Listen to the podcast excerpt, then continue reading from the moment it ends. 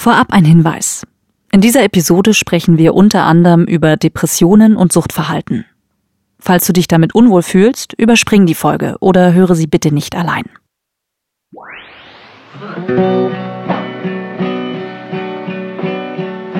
17. August 1996.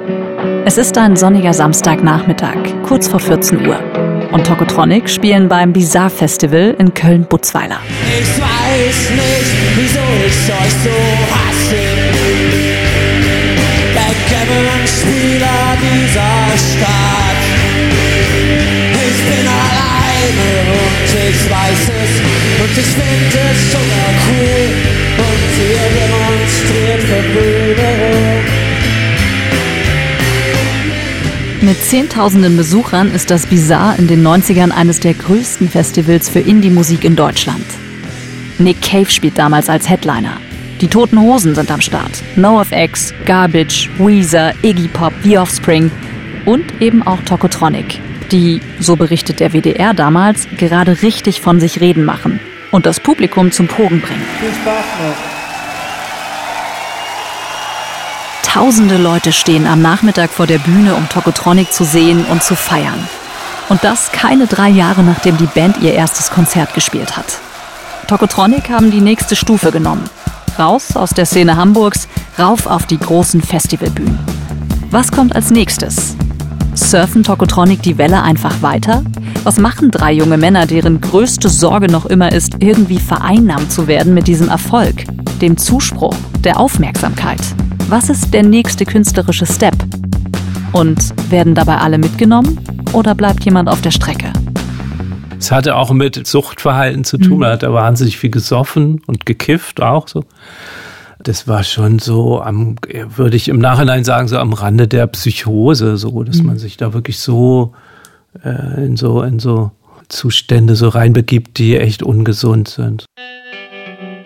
Ich bin Stefanie Groth, Autorin und Host dieses Podcasts. Und ich erzähle euch die Geschichte von Tokotronic, wie ihr sie noch nie gehört habt. This Band is Tokotronic, ein Podcast von RBB, NDR Kultur und ARD Kultur. Folge 4 K.O. und OK. Das Unglück muss zurückgeschlagen werden. Es ist erschreckend, aber wahr.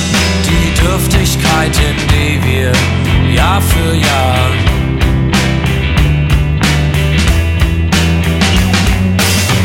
in allen Lebenslagen lebenslänglich sozusagen eingeschlossen sind.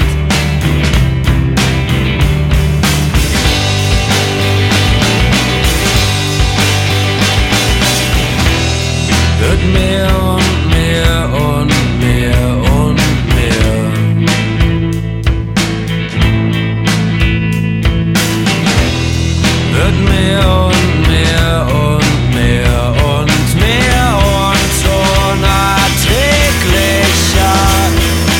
Nach ihrem Auftritt beim Bizarre Festival in Köln geben Jan, Arne und Dirk ein Interview. Tokotronic aus Hamburg sind hier all schon lange eingetroffen, haben auch schon gespielt, gerade eben riesig erfolgreich. Ihr habt wahrscheinlich gemerkt, dass, dass ihr nicht unbedingt so eine Clubband seid, die nur in kleinem Rahmen spielen kann. So, naja, ist halt anders, weiß nicht. Clubband kann man, finde ich, irgendwie, das ist ja auch ein Quatsch. Open Air ist halt Open Air. Also dann gibt es ja da viele Leute, die dann direkt sagen, aha, der große Ausverkauf beginnt und so, jetzt können Ja. wir sie nie wieder im kleinen Rahmen sehen. Ja. Seht ihr das auch so? Ist leider wahr. Die haben recht. Die haben recht. Leider unter Bizarre geht's nicht mehr. Man hört es ihnen an. Die haben keine Lust auf das Gespräch. Der Reporter beißt sich an ihnen die Zähne aus. Was ist da los? Einfach ein schlechter Tag? Kein Bock auf die Fragen des Reporters? Gefallen sich Tokotronic in dieser Anti-Haltung? Oder steckt mehr dahinter? In der Taz vom April 96 lese ich folgende Zeilen. Das primäre Interesse an Tokotronic ist sozusagen vom Inner Circle professioneller Aufbereiter zum stinknormalen Endverbraucher weitergewandert. Und, alte Bauernregel, je mehr das platte Land einen liebt, desto mehr argwöhnen die Schriftgelehrten, hier würde Bauchrock in der ersten Person betrieben. Der Artikel ist von Thomas Groß. Das ist der, der auch den Begriff Hamburger Schule in die Welt gesetzt hat. Und nun schreibt er darüber, wie Tokotronic mittlerweile wahrgenommen werden. Nicht mehr als Indie-Band für die wenigen Eingeweihten. Die Specs, vier Jahre vorher noch begeistert vom ersten Tokotronic-Album, nennt die Band jetzt Tote Hosen der 90er. Sind Tokotronic im Mainstream angekommen, nur weil sie jetzt auch in der Provinz gehört werden? Und darf es ein bisschen Mainstream sein oder doch lieber nicht? Mal abgesehen davon, was Thomas Groß und die Specs schreiben, gibt es auch den Druck innerhalb der Band. Sie wollen sich nicht plump wiederholen, sie wollen relevante Musik machen. Dann gab es eben doch auch teilweise das Gefühl, hatte man das Gefühl, wird man dem gerecht, den Vorschusslorbeeren, ist es vielleicht nur ein Hype oder so? Geht es überhaupt weiter? Was hat man, hat man für ein Album, hat man immer was zu sagen?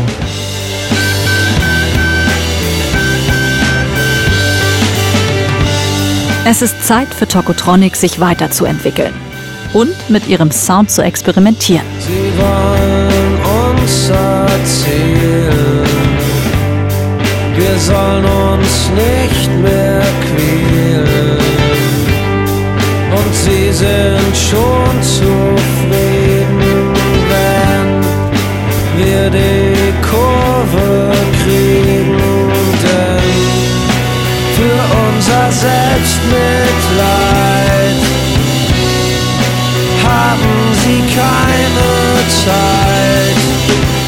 Gleich zweimal packen Tokotronic ihren Bus voll und fahren nach Frankreich. Die Alben 4 und 5 entstehen im Blackbox Studio in der Nähe von Paris. Es war halt ein super geiles Studio. Es war von Ian Burgess gebaut, ein, ein legendärer amerikanischer äh, Produzent, der ganz tolle Bands, die, die ich als Teenager gehört habe. Naked Ray Gun zum Beispiel produziert hat. Chicagoer äh, Punkbands, Hardcore-Bands. Und hatte einen deutschen äh, Produzenten, Tontechniker, ähm, Peter Daimel. Und sie hatten ein altes Motown-Mischpult, also ein Mischpult, wie es heute gar nicht mehr gibt. Sie gehen also an einen Ort, der aufgeladen ist mit dem Spirit von Künstlern, die sie gut finden. Typischer Move für eine Band, die einerseits auf der Überholspur unterwegs ist, andererseits aber den Druck verspürt, da muss was Neues her. Wir wollen hier nicht stehen bleiben.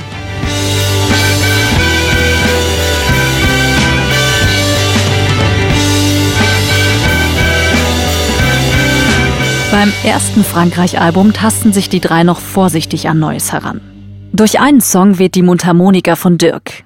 In einem anderen sind Streicher und Synthes im Einsatz. Tokotronic beginnen ihren Klangkosmos zu erweitern. Und auf dem Cover verschwinden ihre Egos. Stattdessen watscheln auf dem Bild drei Enten über eine Wiese. Es ist egal, aber heißt das vierte Album, erscheint 1997, erreicht Platz 13 der Albumcharts und kann sich dort acht Wochen halten. Ich mag das Album.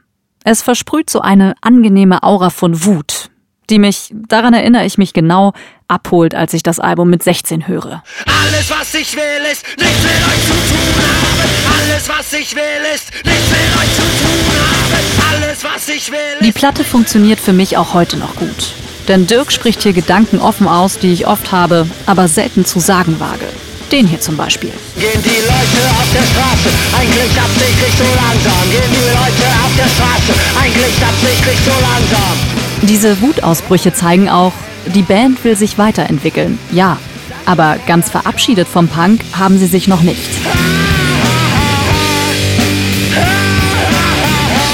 So oder so geht es weiter auf der Überholspur. Die Touren, die Tokotronic spielen, werden immer ausgedehnter. Die Clubs und Hallen größer. Allein in Berlin spielen sie 1997 dreimal.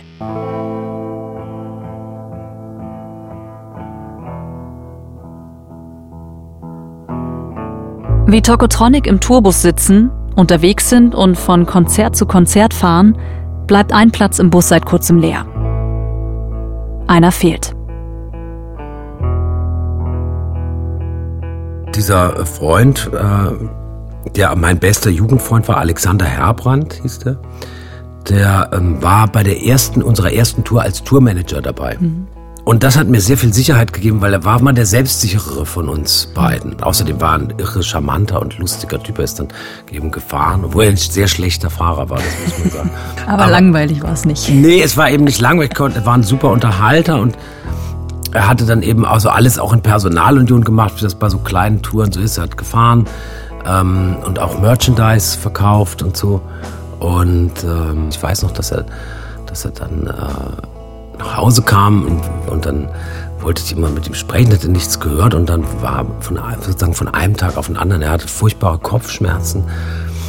Und dann dachte ich, naja, gut, wir haben auch echt viel getrunken und so. Und ähm, von einem Tag auf den anderen wurde eben dieser, dieser bösartige Gehirntumor festgestellt. Und das war eigentlich schon, kann man eigentlich sagen, schon ab diesem Tag war es schon sein Todesurteil.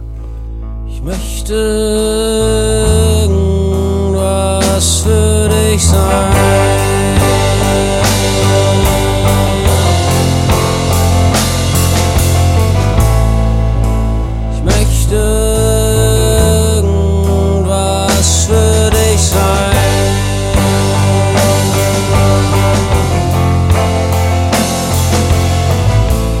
Ich weiß noch, dass ich dieses Lied geschrieben habe im Zug von Hamburg nach Köln. Und da lag mein Freund äh, in dieser Klinik und ich habe ihn besucht und ich habe dieses Lied im Zug geschrieben, so ein alter Intercity mit diesen komischen orangenen Sitzen hatte das noch so. Und dann saß man saß ich da so allein und habe Bier getrunken allein im Zug. Und ich glaube man durfte so wahrscheinlich sogar auch noch rauchen und hatte dann so Zettel vor mir und hab, hab dann irgendwie gesagt, man müsste so ein Lied machen, was, was diese Situation auf den Punkt bringt. Das müsste aber ganz knapp sein. Also das dürfte kein Gelaber sein, das dürften eigentlich nur ein, ein Satz oder höchstens zwei sein und so ist das zustande gekommen. Und deshalb verbinde ich das Lied mit, mit Freundschaft und mit der Freundschaft zu meinem, zu Alexander. Der dann kurz darauf wahrscheinlich verstorben Ja, ja, vielleicht ein halbes Jahr später oder so, ja. Und das war ähm, wahrscheinlich so in diesen Jahren 96, 97 so die, die einschneidendste Erfahrung überhaupt, die ich, die ich gemacht habe und die mich lang nicht losgelassen hat und, und, und ähm, ja, es war, war krass, dass man dann einerseits diesen Erfolg und dann kriegt er, bekommt er diese Krankheit und so. Also ich fand, das waren natürlich sehr, sehr gegenläufige äh, Entwicklungen und das war sehr, ähm, hat mich sehr beschäftigt. Und der, er hat dann sehr lange in unseren Liedern herumgespukt. Eines dieser Lieder hat Dirk mit im Gepäck, als es zum zweiten Mal nach Frankreich geht, um Album Nummer 5 aufzunehmen. K.O. Okay. Was die Produktion anbelangt, satteln Tokotronic in Frankreich nochmal drauf. Vom Label gibt's dafür einen ordentlichen Vorschuss. Das war, glaube ich, das erste Mal, dass wir geguckt haben, was geht eigentlich alles und wie weit kann man gehen. Naja, es sollte halt ein Album sein, das ganz, also mit Ansage, mit der Trio-Formation in, in dem Sinne bricht, als dass es eben ganz viele Elemente dazu nimmt. In welche Richtung kann es gehen?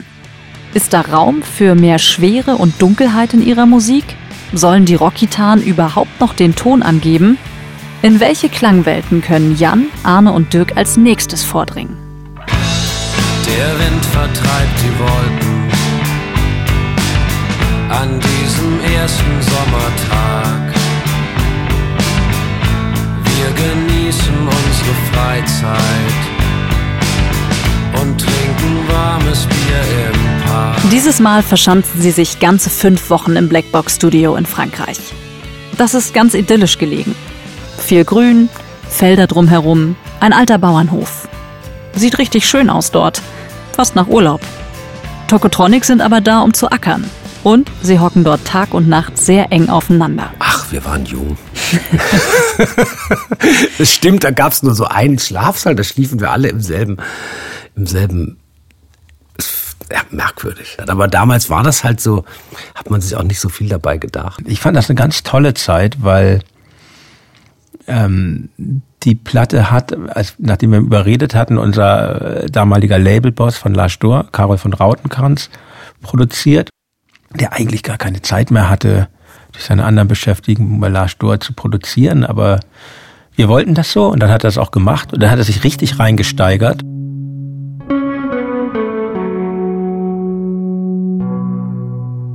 Wie erinnerst du die Produktion dieses Albums und diese Zeit? Da hatte ich so ziemliche Krise. Das war, ähm, das war aber auch eine extreme Situation, das haben wir dann auch nicht mehr gemacht, so da in, in Frankreich aufzunehmen, in so einem Studio auf dem Land. Also äh, sehr isoliert und äh, ich wurde da, da wurde da sehr depressiv und ähm, da, ähm, da ging mir das sehr schlecht. Während Jan und Dirk das Setting, in dem sie da produzieren, feiern, erlebt Arne das alles anders. Für ihn ist es bedrückend. Aber einfach so raus kann er da ja jetzt auch nicht. Schließlich ist das Studio gebucht, die Platte soll fertig werden.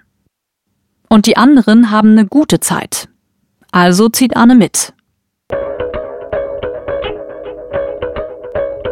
Im Prinzip haben sie alles, was sie brauchen am Start.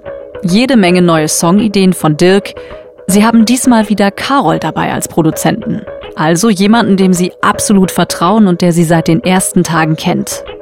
Sie haben genügend Zeit mitgebracht und sie haben technisch dort auch alles, was das Herz begehrt. Das war äh, schon sehr, sehr ähm, faszinierend da aufzunehmen. Es klang fantastisch. Peter Daimel war ein fantastischer Toningenieur slash Produzent. Es gab irre viel altes, tolles Equipment und so. Aber es war, war halt damals noch eine sehr langwierige, ähm, langwierige Sache, so ein Doppelalbum aufzunehmen. Mhm.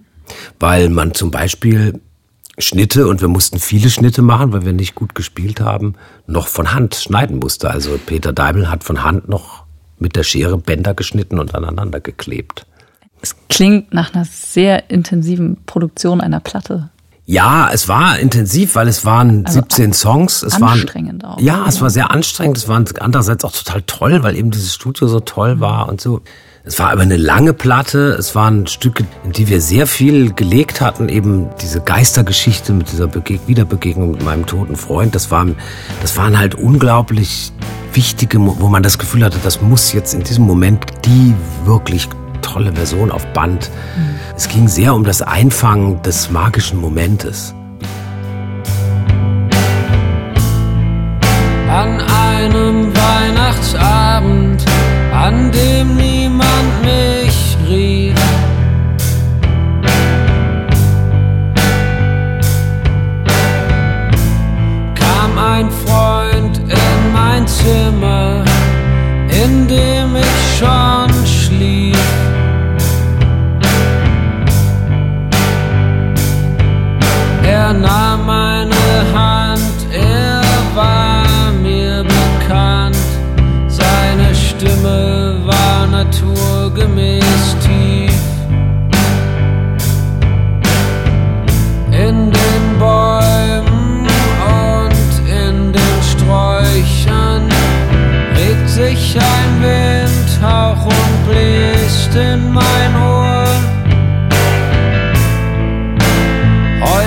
bin ich glücklich wie niemals zuvor.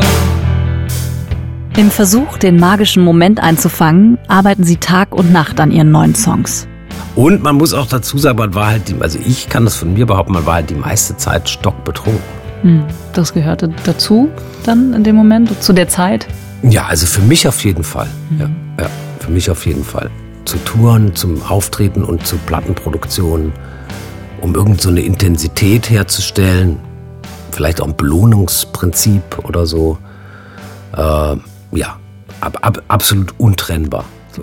Gebraucht, um die, also was meinst du mit Intensität herzustellen? Ja, wenn man so eine Platte aufnimmt, wird natürlich durch Alkohol wird natürlich alles noch viel intensiver.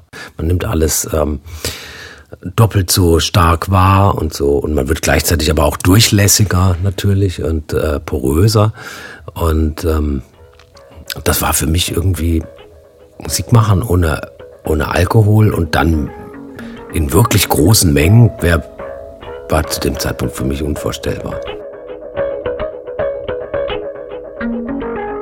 Die Band will sich neu erfinden. Für Dirk heißt das auch, ich mache mich mit Alkohol so durchlässig wie möglich.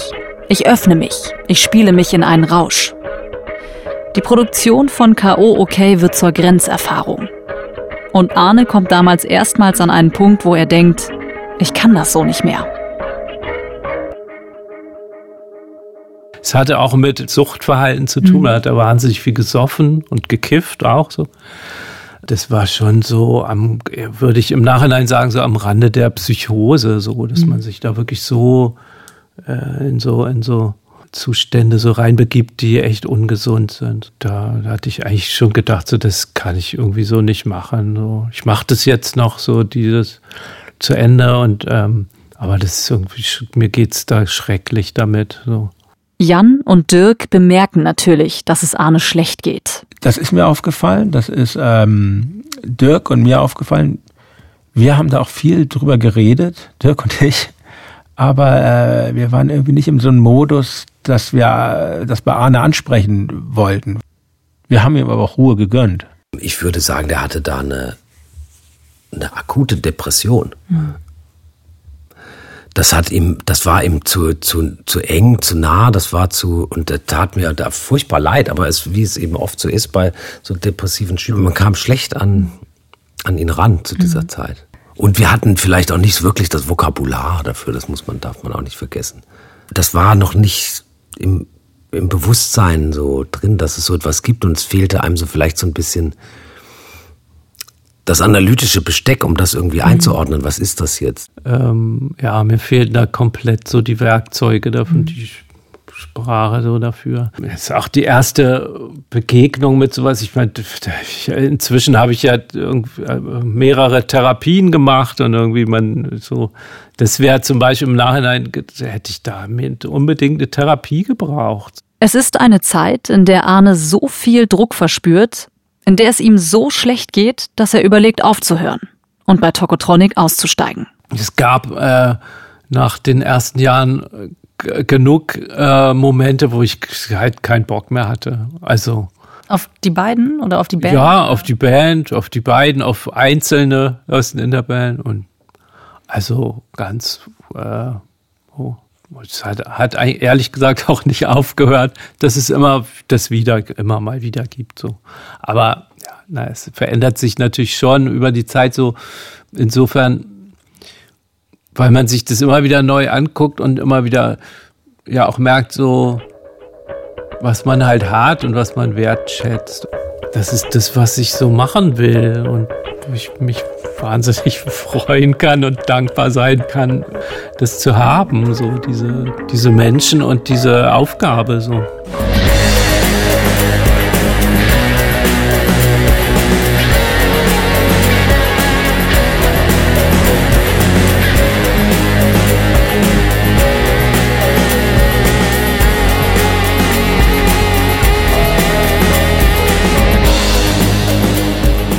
Gemeinsam gehen Jan, Arne und Dirk durch eine schwierige Zeit. Mit dem Verlust eines Freundes und der Krise von Arne. Sie überstehen das. Ihre Erfahrungen werden Teil ihrer Musik. Als Band und Freunde machen sie einen großen Sprung nach vorne. Und am Ende ist da ein neuer Sound. Ein neues Gefühl.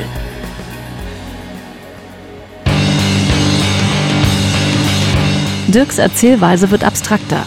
Die Band schleicht den Punk aus und holt weitere Instrumente in ihren Soundkosmos. Den Streichern folgen die Bläser und die Synthes. Und für den größten Hit des Albums klaut sich die Band Popgeschichte zusammen. ACDC trifft auf The Final Countdown von Europe. Wir haben gehalten in der langweiligsten Landschaft der Welt. Wir haben uns unterhalten und festgestellt, dass es uns hier gefällt. Sie stellen K.O. OK fertig und landen damit auf Platz 7 in den deutschen Charts. Erstmals der Einzug in die Top 10. Sie versuchen es nun auch im Ausland. K.O. OK erscheint parallel in Belgien, den Niederlanden, Luxemburg und den USA in einer englischsprachigen Version. Ihr seid dann mit dem Album auf Tour gegangen und habt, glaube ich, festgestellt, dass ihr euch vielleicht ein bisschen viel vorgenommen habt oder im Studium, äh, Studio Sachen aufs Parkett gelegt Ja. habt, die live dann nicht so ganz abrufbar waren. War, seid, seid ihr euch da quasi, habt ihr euch da selbst überholt so ein bisschen? Als wir dann live die Songs gespielt haben, die auch viel weniger punkig waren als die frühen Alben und länger und ausgefuchster und so haben wir eben gemerkt, erstens, na ja, die sind gar nicht so leicht zu spielen und zweitens, es fehlen halt schon die Elemente, die wir sozusagen da im, im Overdub-Verfahren haben aufnehmen können und schichten können. Das war, war ja ein Album mit sehr, sehr vielen Spuren, teilweise 40 Spuren oder so. Ähm, die, die, die können wir natürlich live als Trio nicht abrufen, wenn wir dann da stehen in Würzburg auf der Bühne. Und das, äh, das ist halt immer schlecht. Das Gute daran ist, bald heißt es nicht nur Let There Be Rock, sondern auch Let There Be Rick. Ich glaube, der erste Konzert war Rock am Ring oder Rock, Rock Park vielleicht und es wurde auch gefilmt. Und es war diese Nieselwetter irgendwie, der deutsche Festivalsommer wie immer, total regnerisch und ähm, ich hatte totale Schnupfen und da läuft einfach die Nase und du kannst es nicht kontrollieren und es läuft einfach runter. Und du hast keine Hand frei, weil du musst ja die Sinti Ja, spielen. genau. Und dann hast du eine Kamera direkt vor deiner Nase, der läuft. War das echt so, okay, ja, das ist eine gute Feuertaufe. So Kamera vor 10.000 läuft. Leuten. Nase läuft. Die Nase, Läuft. ja, genau. Das war K.O. und Okay. Das Unglück muss zurückgeschlagen werden. Die vierte Folge von This Band is Tokotronic. Ein Podcast von Rundfunk Berlin-Brandenburg, NDR Kultur und ARD Kultur. Wir freuen uns natürlich, wenn ihr den Podcast abonniert, zum Beispiel in der ARD Audiothek oder auf den anderen Plattformen, wo ihr Podcasts hört. Und hier noch ein Tipp. Beim Podcast Popfilter von Detektor FM bekommt ihr täglich eine handverlesene Songempfehlung. Ihr hört neue Tracks und erfahrt die Geschichten hinter den Songs und was die KünstlerInnen selbst dazu sagen. Zu Gast sind unter anderem Charlotte Brandy und Frank Spilker von Die Sterne. Auch Dirk von Tokotronic war schon dort zu Gast. Hört doch mal rein. Die Autorin von diesem Podcast, This Band is Tokotronic, bin ich, Stefanie Groth. Die Redaktion und Projektleitung beim RBB hat Sten Lorenzen von Radio 1. Redaktion NDR Kultur Torben Steenbuck. Und für ARD Kultur Rebecca Leiter.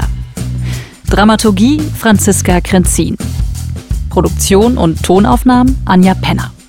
Weitere Tonaufnahmen haben Nina Kluge und Katrin Witt gemacht. Musik und Score sind von Tokotronic und Moses Schneider. Covergestaltung von Moni Port. Executive Producer RBB Jens Jarisch und Jill Hesse. Executive Producer ARD Kultur Christian Costa-Zahn. Executive Producer NDR Kultur Stefan Fort.